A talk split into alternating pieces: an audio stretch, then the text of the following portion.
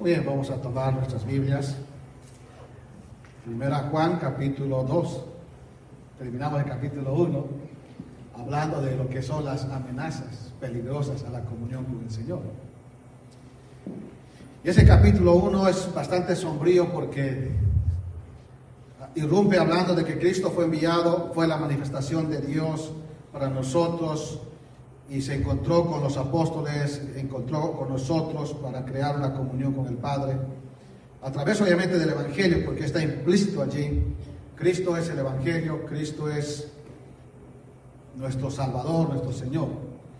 Entonces, hay que tener comunión con el Señor, pero lo que impide son a veces la ignorancia acerca de quién es Dios, la insensatez de no aceptar que somos pecadores, la inconsistencia en la vida de no vivir en la luz como Él quiere y también la insensatez o la impenitencia de no confesar nuestros pecados.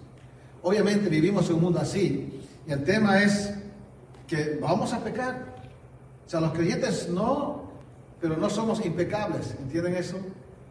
Ahora, eso tampoco nos da la licencia para poder hacer lo que nosotros queremos. Gran parte del problema teológico, a llamarlo así, es que personas no aceptan que la salvación es para siempre porque piensan, pero ¿cómo el Señor puede salvar si seguimos pecando? Y el otro lado, el otro extremo es, dice, muy bien, el Señor me salvó por gracia y puedo vivir como quiero porque ya estoy perdonado. No es lo uno ni lo otro. Porque el verdadero Hijo de Dios va a mantenerse en lo posible en su corazón por amor al Señor, en la luz y evitar pecar contra el Señor. Pero cuando ocurre, cuando pecamos, ¿qué pasa? Ya Cristo murió por nosotros. Ya nos salvó, nos limpió. Pero el tema de nuestra vida cotidiana, vamos ofendiendo a alguien, vamos ofendiendo a Dios. ¿Quién intercede por nosotros? Va a hablar el capítulo 2, versículo 1, del gran abogado, del gran auxiliador ante la corte divina. En Apocalipsis hay un versículo que dice que el diablo es el acusador de los hermanos y nos acusa delante del trono de Dios de día y de noche. Él es el diablo, el acusador de los hermanos. Gloria al Señor que nos ha dado al Señor Jesucristo. Hoy es el trabajo en el cielo como nuestro abogado. El abogado más perfecto. Pero vamos a leer el versículo 1 de capítulo 2. Dice así, hijitos míos, estas cosas os escribo para que no pequéis. Y si alguno hubiera pecado, abogado tenemos para con el Padre a Jesucristo el justo. Y Él es la propiciación por esos pecados. Y no solamente por los nuestros, sino también por los de todo el mundo. Vamos a orar. Padre amado, gracias por tu palabra. Gracias porque conociendo de antemano nuestra humana debilidad y aún sabiendo que a pesar de haber creído en Jesucristo como nuestro Señor y Salvador, tú sabías, Padre, que íbamos a pecar contra ti, íbamos a pecar contra otros, pero tú nos has dado el gran, la gran bendición de tener a alguien que intercede por nosotros. Oh Señor, que esto sea un ánimo, un aliciente para vernos humillados, sabiendo, Señor, que tú conoces todo y aún así decidiste, Señor, planear poner a Cristo, no solamente como el juez, no solamente como el Salvador, sino también como nuestro auxiliador, nuestro abogado que intercede por nosotros. Oh Señor, gracias por tu palabra. Háblanos, Señor, en nombre de Jesús. Amén. Este mensaje se llama el auxiliador perfecto ante la corte divina. Y en la corte divina está Dios, el santo, tres veces santo, y la Biblia dice el alma que pecare, esa morirá. Dios tiene que hacer justicia, juicio, sentencia contra el pecado. Obviamente el Señor Jesús nos salvó, pero en el, caminar de la vida estamos, necesitamos a alguien que nos auxilie ante Dios. Porque hay un acusador de día y de noche. Y es el Señor Jesucristo, el gran auxiliador. Y cuando hablamos de la corte divina, porque hay que imaginar un poco acá, está hablando del acusado, y hay un acusador que hemos hablado del, diablo, y está el abogado. Es como cualquier corte. Cuando hay uno entra en una corte, en un juicio con alguien, ¿qué pasa? Siempre hay que un acusado en el banquillo, está el acusador del otro lado diciendo, ese tiene que pagar, tiene que, tiene que tener la sentencia más fuerte. Y por otro lado está el abogado diciendo, no, no, no, paren. Está, la idea de interceder del abogado es, está tratando de defender la causa del otro. Y usted y yo no hemos conocido un buen abogado en esta vida en el sentido de que es el abogado perfecto. No hay en esta vida. Los abogados hoy en día están tan corrompidos por su naturaleza como muchos, incluyéndonos. Pero tenemos el mejor abogado en el cielo. Eh, a veces pensamos que el Señor se fue y bueno, ¿qué estará haciendo ya sentado en su trono, mirándonos? ¿Qué estará haciendo el Señor tantos años ya? Eso está aquí sufriendo. No. El Señor Jesús está a la diestra del Padre, pero cada momento levantándose de su trono para interceder por nosotros. Y es el concepto que quiere marcar aquí Juan, diciendo, sí, no quiero que pequen. Y sabe que los acusados somos nosotros que vamos a pecar siempre. Esa es nuestra condición de acusados. Porque está el acusador día y noche, pero a la vez tenemos el abogado. Y esta tarde vamos a hablar de, de los acusados, de nosotros. Y vamos a ver realidades, razones por las cuales estamos un abogado como creyentes. Aunque Dios alivió nuestros pecados pasados, presentes y futuros, pero es por, los méritos de Cristo. Por eso Él tiene que interceder diciendo, yo pagué los pecados de esta persona. Ya no hay más sobre Él condenación. Como dijo Pablo en Romanos, ya no hay más condenación para los que están en Cristo Jesús. Porque Él intercede por nosotros. Pero arrancamos por la primera, el acusado. Vamos a hablar un poco del acusado. Los acusados básicamente son los que andan en, son los que andan en tinieblas. Y estamos dentro de ese banquillo nosotros porque aunque estamos limpiados por la sangre de Cristo, muchas veces todavía hacemos pecado. Y esa es nuestra naturaleza.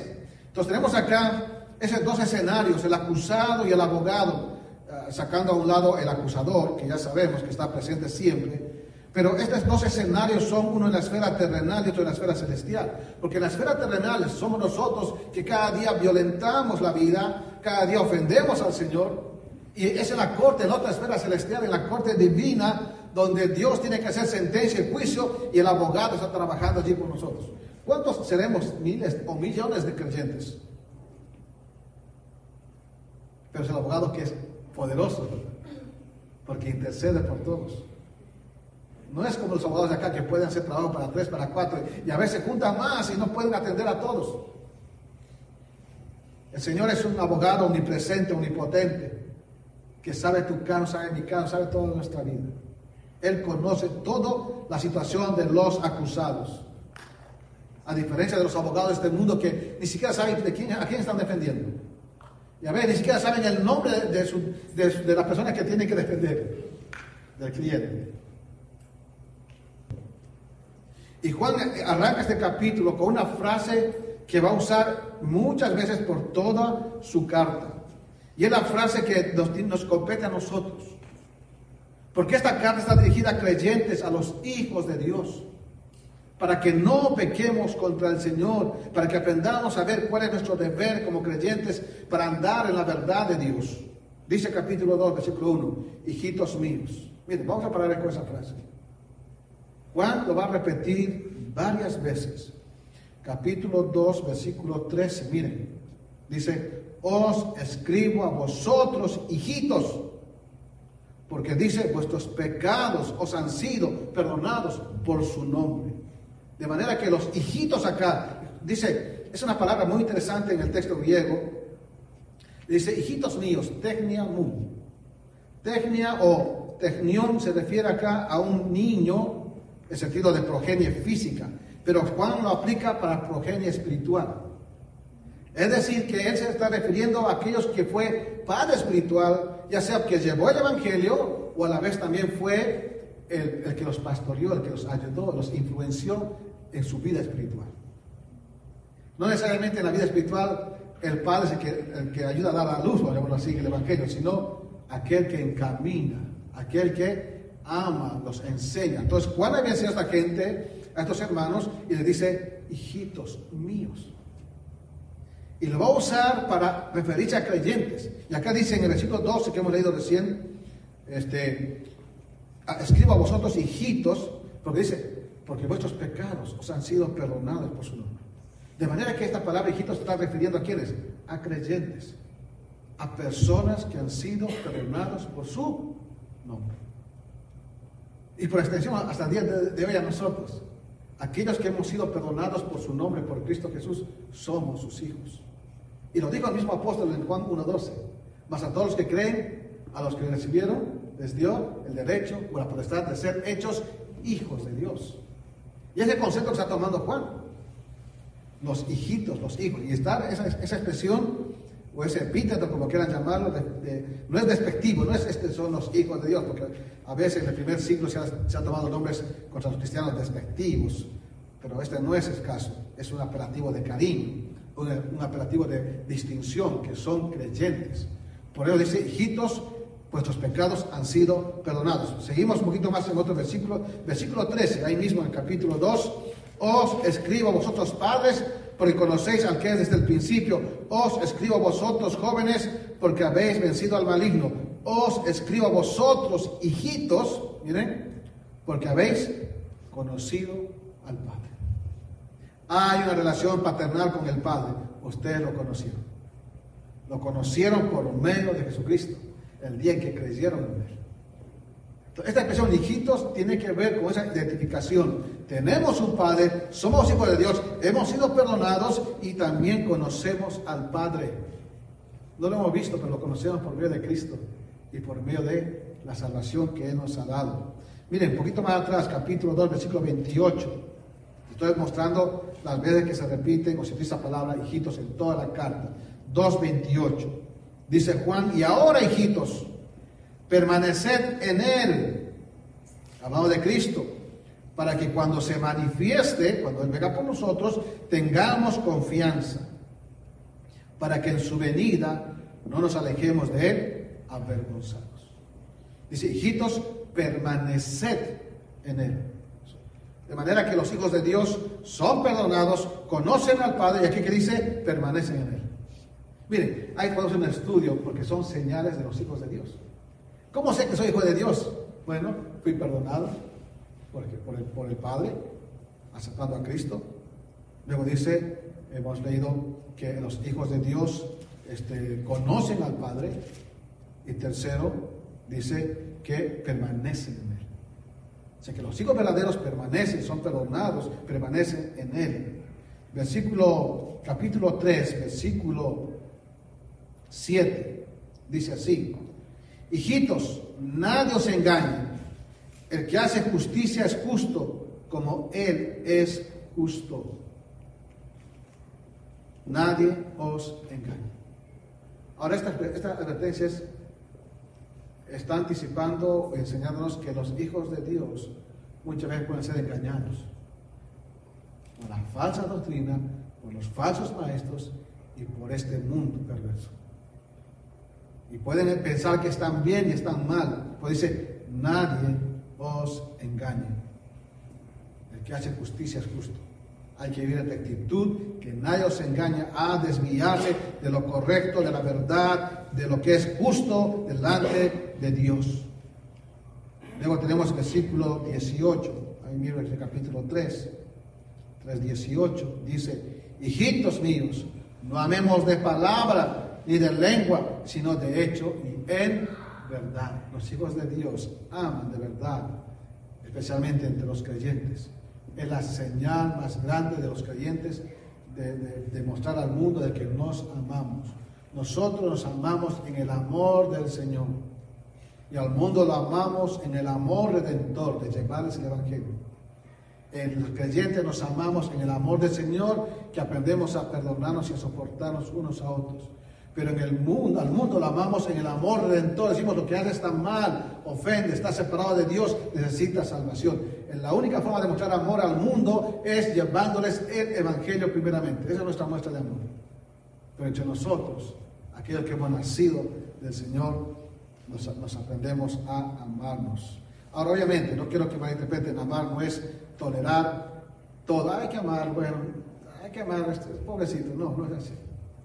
El amor verdadero en el Señor no es transigente. Como dice Pablo en Corintios 3, el amor dice la verdad, el amor no se goza en la injusticia. El amor, parte del amor es corregir, parte del amor es advertir, parte del amor es decir esto está mal, exhortar en el amor del Señor, es parte del amor. Eso no te va para hablar, pero es una señal de los hijos de Dios. Capítulo 4, versículo 4, miren, dice, hijitos, vosotros sois de Dios y los habéis vencido, porque mayor es el que está en vosotros que el que está en el mundo. Mayor es Cristo, mayor su Espíritu en nosotros que el que está en el mundo. Dice por eso, los habéis vencido.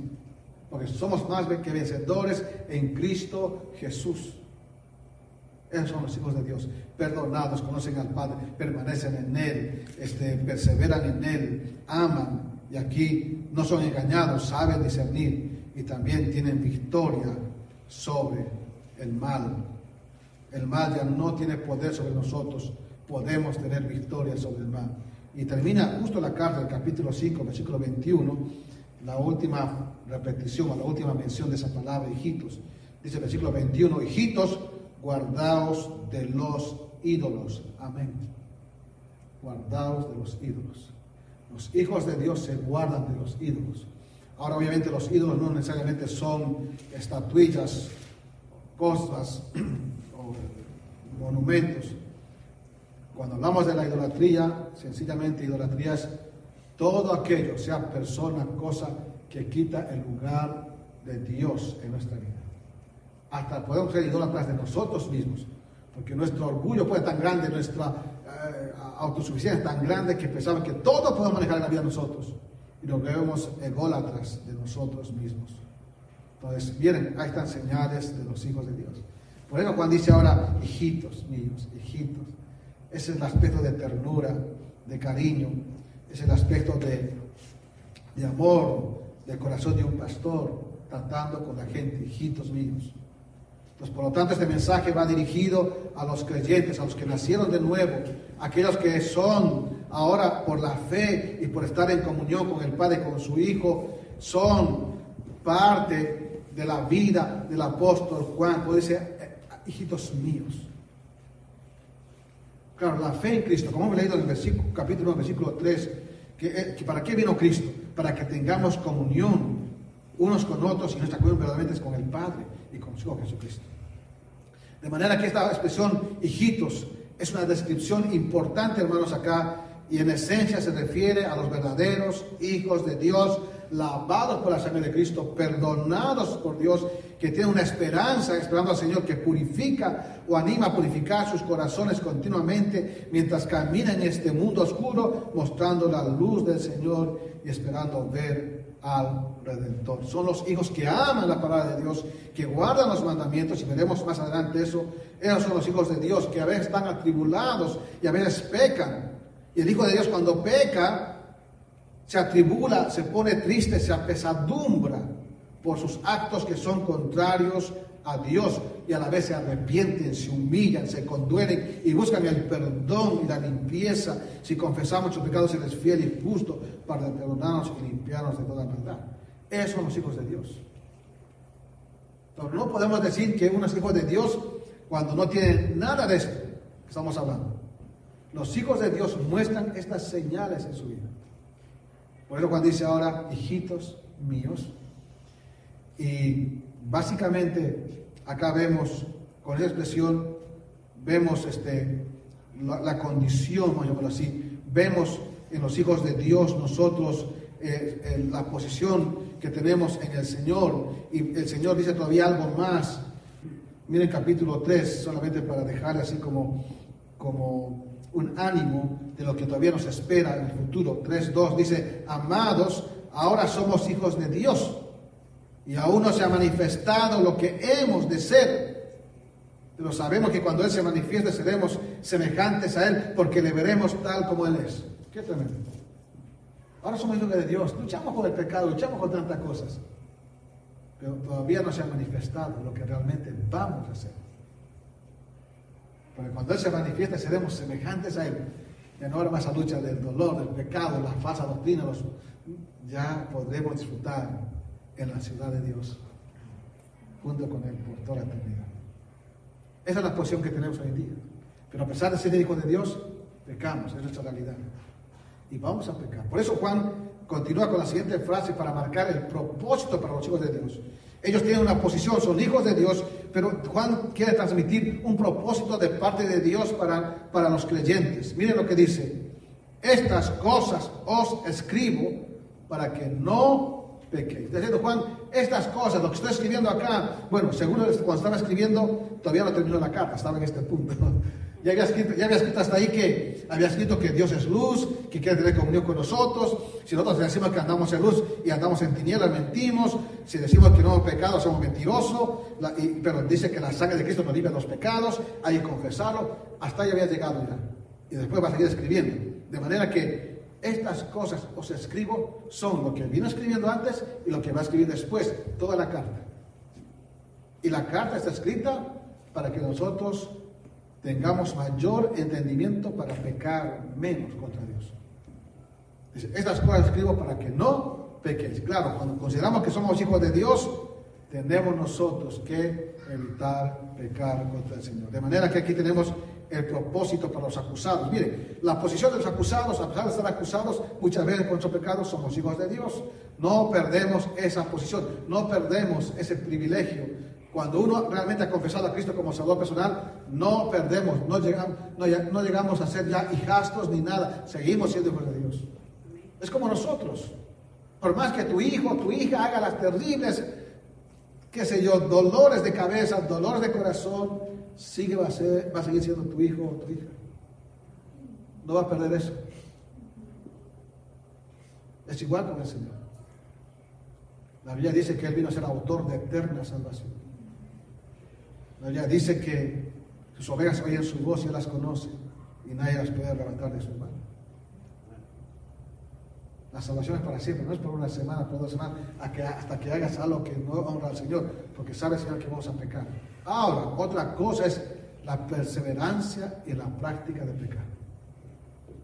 Vamos a leer más adelante que el que practica el pecado, dice, no es de Dios. Vamos a pecar, pero no es nuestro cada día hacemos la misma y nunca, nunca dejamos de hacer. Años pasan, semanas pasan, meses pasan y seguimos haciendo lo mismo. Eso es, hay que parar y evaluarse. Los cristianos, los hijos de Dios, van a pecar, pero no continúan pecando toda su vida. En un momento tienen que arrepentirse si son hijos de Dios. Entonces estas cosas os escribo para que no pequéis. Es el propósito. Miren, para que no pequéis, es el propósito esa, partícula negativa importante. No quiero que, pequen. Es como una advertencia, que estén conscientes los receptores que el pecado no honra al Señor. Y el deseo de Dios a través de Juan dice, escribo esto y toda la vida para que nosotros no pequemos. Y la palabra, es la idea es, no erremos contra Dios, no transgredamos sus mandamientos. No hagamos las cosas que a Dios no le gusta podamos nosotros tener una acción de resolución de no tolerar el pecado. Y además este verbo, para que no pequéis, es, un verbo de modo subjuntivo. Explico esto. El modo subjuntivo de un verbo indica posibilidad. Lo que está diciendo Juan, yo, mi deseo y el deseo de Dios es que no peque, pero hay la posibilidad que lo van a hacer. Porque Dios conoce eso. Pecamos. Los apóstoles pecaron. Eran santos hombres de Dios, pero tuvieron sus tiempos difíciles. Como Pedro, ¿verdad? Entonces, el propósito de Dios a través de, de, la palabra de Dios, a través de este registro, es que no pequemos. Pero la realidad de nosotros es que hay la posibilidad de que nosotros vamos a pecar. Hay la posibilidad. Hay la posibilidad. Entonces, es una realidad de que puede cualquiera en esta sala, cualquier cristiano, puede cometer el pecado, porque todavía tenemos esa naturaleza inclinada al mal. Por eso tenemos que alimentarnos del Espíritu, de la palabra cada día, para estar fuertes y vencer la tentación. Así como el Señor Jesús venció la tentación diciendo, escrito está, escrito está, escrito está. El Señor nos ha dado las herramientas para poder seguir adelante, pero el pecado es destructivo, el pecado es algo que mm, afecta nuestras vidas en lo más terrible. Y el Señor sabía eso y nosotros tenemos que estar conscientes de eso y disfrutamos de su gracia para pecar menos. Cuando leemos Romanos, una declaración muy interesante del pecado, solamente voy a leer Romanos 6, 12, dice, no reine pues el pecado en vuestro cuerpo mortal, de modo que no obedezcáis en sus concupiscencias, ni tampoco presentéis vuestros miembros al pecado como instrumentos de iniquidad, sino presentaos vosotros mismos a Dios como vivos entre los muertos y vuestros miembros a Dios como instrumentos de justicia, porque el pecado no se enseñoreará de vosotros, pues no estáis bajo la ley, sino bajo la gracia. Bajo la gracia decimos no más al poder del pecado. Esa es la libertad con que Cristo nos hizo libres. No una libertad para vivir en libertinaje, sino una libertad para decidir no más al pecado. Que no reine en nosotros, que no sea amo en nosotros. Y podemos leer varios versículos más, solamente algunos, el capítulo 8, versículo 12. Y escuchen lo que dice. Así que hermanos, deudores somos no a la carne, para que vivamos conforme a la carne. Porque si vivís conforme a la carne, moriréis. Mas si por el Espíritu hacéis morir las obras de la carne, viviréis. Porque todos los que son guiados por el Espíritu de Dios, estos son hijos de Dios. Tremendo versículos. Un versículo más, bueno, hay tanto para leer sobre este asunto del pecado. 1 Corintios 15, versículo 34. Dice así, velad debidamente y no pequéis porque algunos no conocen a Dios para vergüenza vuestra, lo digo. Miren, Pablo está escribiendo a la iglesia de Corinto, la iglesia más terrible, un dolor de cabeza para el apóstol Pablo. Esos eran carnales, eran inmorales, desordenados. Pablo tuvo mucha paciencia con ellos. Les dice acá, verdad, debidamente, estén prestos, cuidado, y no pequéis, porque algunos no conocen a Dios. Había gente en la iglesia pero algunos de ellos no eran hijos de Dios, porque no conocían a Dios. ¿Recuerda que leímos que dice Juan? Los hijos que conocen a Dios. Ahora, conocer a Dios no es cantar, no es leer la Biblia, no es memorizar. Conocer a Dios es mucho más profundo. Lo que hemos visto las señales del Hijo de Dios. Han creído, han sido limpiados por la sangre de Cristo, han venido a Él en humillación, han cambiado sus vidas. Pero dice Pablo acá, algunos no conocen a Dios para vergüenza vuestra, lo digo. De manera que no, en todas las iglesias hay gente que no conoce al Señor. Por eso no tiene que evaluarse. Aún dentro de la iglesia tengo que estar predicando siempre el Evangelio. Porque muchos todavía no conocen al Señor. Tito 2.11 dice, porque la gracia de Dios se ha manifestado para salvación a todos los hombres, enseñándonos que renunciando a la impiedad y a los deseos mundanos vivamos en este siglo sobria, justa y piadosamente. Primera Pedro 1, un poquito más atrás, versículo 13, dice así, por tanto, ceñid los lomos de vuestro entendimiento, sed sobrios y esperad por completo en la gracia que os traerá cuando Jesucristo sea manifestado. Como hijos obedientes, no os conforméis a los deseos que antes teníais, estando en vuestra ignorancia. Miren, dice como hijos obedientes. Los hijitos de Dios, los hijos de Dios, esfuerzan por ser obedientes. Los hijos de Dios a veces van a desobedecer, pero se van a condoler y van a buscar la obediencia, Y Dios va a ir trabajando en la vida. Entonces tenemos allí esta expresión, este, este, este propósito de Juan, Dice, escribo estas cosas para que no porque hay, existe la posibilidad de que los hijos de Dios pequen y afecten su vida y su comunión con Dios, se quiebre con el Señor. Ahora, Juan va a decir en la, en la siguiente línea, va a decir, miren, y si alguno hubiera pecado. Miren, es interesante esta expresión, porque hemos visto la posición hijos de Dios.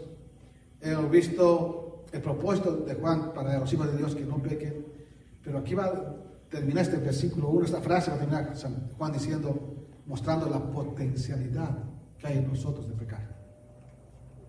Dice, escribo para que no pequen. Miren lo que dice continuando. Y, aunque ese sería mejor traducido como pero, con el contraste. La idea sería, estas cosas escribo para que no pequéis, pero si alguno hubiere pecado. Si alguno hubiere pecado. Y en esta frase está, implícita la, la potencialidad que tenemos nosotros de pecar contra el Señor. Miren, si alguno hubiera pecado, es una cláusula condicional, llamamos de tercera clase, marcando hipótesis, probabilidad, potencialidad. Está diciendo que sí, en nosotros hay esa capacidad de pecar. La idea de eso, Juan dice, quiero que tomen conciencia del hecho triste de sus vidas y la posibilidad de la fragilidad humana cuando viene el poder de seducción del pecado hacia nosotros. Y muchas veces uno cae y nadie está exento ni inmunizado. O sea, vacuna contra el pecado no hay. Solamente la sangre de Cristo, nada más. Pero en este mundo no hay. La única vacuna, vamos a llamarlo así, es la sangre de Cristo. Y la aplicación en nuestra vida. Y, saber la seguridad de ser hijos de Dios, que vivimos cada día de una manera que a Él le agrada, que a Él le glorifica. Pero nadie está inmunizado todavía hasta el día de la glorificación. El día de la glorificación, cuando vayamos a la casa celestial, allí seremos perfectos, santos. Por dijo Juan, no se ha manifestado lo que, no se ha manifestado lo que hemos de ser. Vienen los días más gloriosos para nosotros. Así que recuerde, cuando ustedes están en pruebas, dificultades, a veces ha caído y se ha arrepentido, piense en ese día. Aquel día no habrá más estas luchas. Seremos santos por la eternidad, honrando al Señor, glorificándole.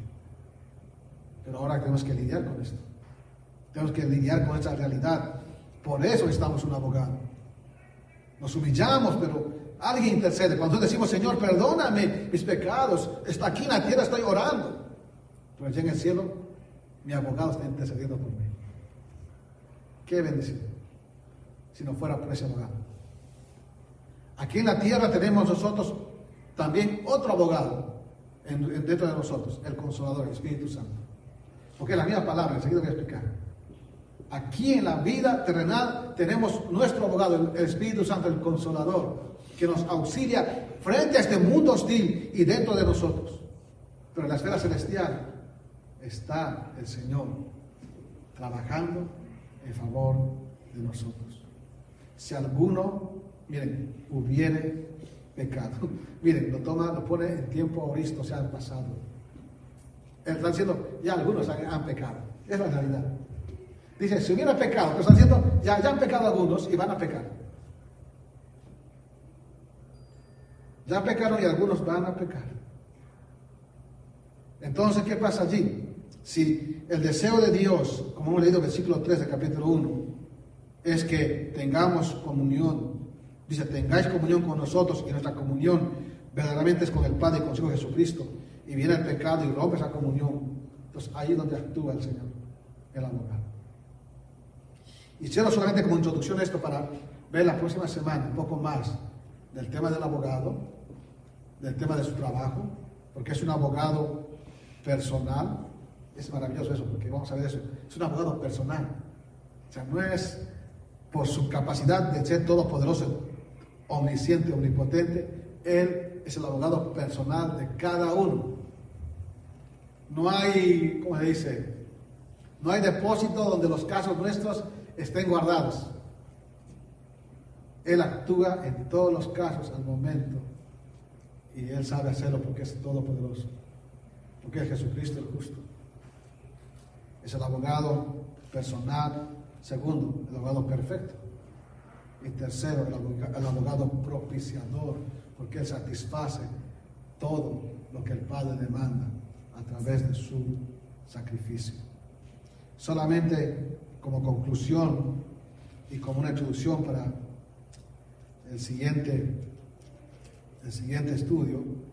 Entonces, el acusado está así, sentado, tiene una posición, es hijo de Dios, tiene un propósito que no quiere que Dios no quiere que pequemos, pero también tiene una potencialidad que va a pecar. Obviamente no va a perder su salvación, pero sí la comunión se rompe con el Señor. Allí es donde entra el abogado. Miren el versículo capítulo 2. Si alguno hubiera pecado, miren, esta es la frase, qué bendición que está esto ahí en la Biblia. Abogado tenemos para con el Padre a Jesucristo justo. Abogado tenemos, abogado tenemos. La idea de esa expresión es maravillosa en griego, paracletón, ejomen. Abogado tenemos. Mira el verbo, el tiempo presente. No es que el abogado nos va a faltar, lo vamos a tener siempre y continuamente, un verbo de tiempo presente. Lo tenemos, lo tenemos, mañana, pasado, hasta el día que Él venga. Él dijo, está con nosotros hasta el fin del mundo, hasta el día que Él venga para llevarnos a casa. Él seguirá siendo nuestro abogado. Ahora esta palabra abogado, parácleton, viene de paracletos. Esa palabra griega paracletos tiene que ver sencillamente, o se traduce como alguien que intercede, alguien que auxilia. La idea es de alguien que es llamado al lado de uno, en ayuda de uno, disculpe la redundancia. Eso es parácleto, alguien que es llamado, es convocado al lado de uno para ayudarle a uno. Y eso es lo que es, Cristo para nosotros. Mira, rápidamente vamos a Juan capítulo 16. Con esto cerramos para como una conclusión y como una introducción al siguiente, siguiente domingo. Pero el Evangelio de Juan capítulo 16, por favor, el Señor había anticipado esto y habla, es, donde se encuentra esta palabra también con eh, parácletos o paracletos eh, y tiene que ver con la misma idea porque Aquí se traduce como abogado en primera Juan, pero es, se traduce en otras partes como el consolador. Y aquí se ha traducido en Juan 14 así. Pero vamos a ver Juan 14, luego vamos a ir al 16. Pero Juan 14, versículo 16, dice el Señor, y yo rogaré al Padre y os dará otro consolador para que esté con vosotros para siempre. Miren, ¿por qué dijo el Señor Jesús, voy a rogar al Padre y os dará otro consolador? de manera implícita está diciendo que ya había un consolador antes. Está diciendo, vaya a enviar otro consolador. Está diciendo, otro igual que el primer consolador, que es Cristo Jesús. De manera implícita está diciendo, yo soy un consolador, pero voy a enviarles otro consolador. Y se aplica al Espíritu Santo y se aplica a Jesucristo. Voy a enviarles otro consolador. Esa palabra otro tiene que ver con la idea otro igual que yo. Y saltamos al capítulo versículo 26, ahí mismo, versículo 26, más el consolador, el Espíritu Santo, a quien el Padre enviará en mi nombre, Él os enseñará todas las cosas, Dios recordará todo lo que yo os he dicho. Capítulo 15, versículo 26, dice, pero cuando venga el consolador, a quien yo os enviaré del Padre, el Espíritu de verdad, el cual procede del Padre, Él dará testimonio acerca de mí. 16, 7. Pero yo os digo la verdad, os conviene que yo me vaya porque si no me fuera el consolador, no vendría a vosotros, mas si me fuere, os lo enviaré. Entonces tenemos ahí la referencia al Espíritu del Señor como el consolador para nosotros hoy en día y vamos a ver que Cristo es nuestro abogado también, nuestro auxiliador cuando pecamos y el acusador va ante el Señor y Él intercede por nosotros allí en el cielo presentándose delante del Padre. Tenemos un consolador que es contigo. Y gloria al Señor por eso, porque sabía que cada día vamos a pecar con intención, sin intención, voluntaria y voluntariamente, Él sabía. Por eso nos ha dado el consolador, el abogado allí en la tierra, aquí en eh, allá en el cielo, aquí en la tierra el Espíritu Santo, nuestro consolador, nuestro ayudador, nuestro auxiliador. En el cielo, en la corte divina, el Jesucristo, nuestro abogado, nuestro auxiliador, ante la corte divina, ante la presencia del Padre. Quiero cerrar esto con un pensamiento, con una frase que lo escribió Ambrosio de Milán. Es un nombre medio que a uno no le gustaría tal vez tener, pero este hombre vivió en el siglo IV fue maestro de Agustín de Hipona.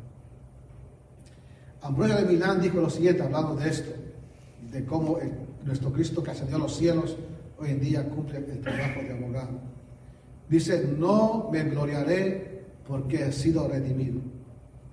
No me gloriaré porque esté libre de pecados, sino porque los pecados me han sido perdonados. ¿Cuán fácil gloriarse? Ah, oh, sí, ya soy salvo. Cuán fácil decir, ah, oh, sí, estos pecados que hice en mi vida son terribles. Nos gloriamos en nuestra vida vieja y todos queremos tener el mejor testimonio que impacte más a este mundo. Cuando debemos gloriarnos en que hemos sido perdonados. Continúa la cita. No me gloriaré porque sea provechoso o porque alguien me sea provechoso, sino porque Cristo es un abogado en mi favor ante el Padre. Y porque la sangre de Cristo ha sido derramada en mi favor. Fin de la cita. En eso nos gloriamos. Que hemos sido perdonados sea el pecado cuando fuese. Y nos gloriamos no solamente por el provecho de que nos perdona, sino porque Cristo es nuestro abogado. Y si Él no fuera nuestro abogado, no podíamos mantener la comunión con el Señor. gloria al Señor por nuestro abogado perfecto ante la corte divina. Que el Señor aplique esto a nuestra vida y podamos cada día honrarle más y más a Él y poder pecar menos. Para su honra y para su gloria y para la exaltación de quien es Él para nosotros. Oramos. Señor amado, gracias por tu palabra. Perdónanos, Señor, porque a veces somos tan olvidadizos, tan inconscientes de este gran ministerio de nuestro Señor Jesucristo. Y a veces creemos que todo lo podemos, Padre. A veces creemos que podemos manejar nuestras vidas con una serie de reglas para no pecar contra ti. Pero Señor, no es cuestión de reglas. Es cuestión de haber nacido de nuevo como hijos de Dios es cuestión de conocerte, de guardar tus mandamientos. Es cuestión de entender que tenemos un abogado que intercede por nosotros. Cuando estamos aquí arrepentidos, humillados, confesando, nuestro abogado intercede por nosotros. Oh Señor amado, danos de tu gracia para ser dignos de ser llamados tus hijos, mientras esperamos que tú vengas por nosotros. Gracias Señor por todo, en el nombre de Cristo Jesús. Amén.